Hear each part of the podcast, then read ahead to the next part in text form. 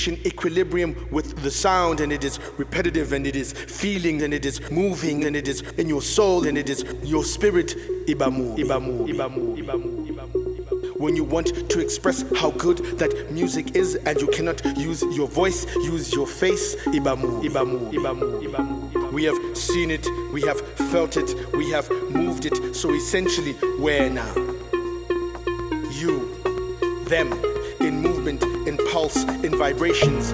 Ibamu, Ibamu, Ibamu, Ibamu. It is an expression of love, when the beat has gripped you, when it is taking you on a galactic star ride to next nebulas and constellations, and you are thinking of yourself.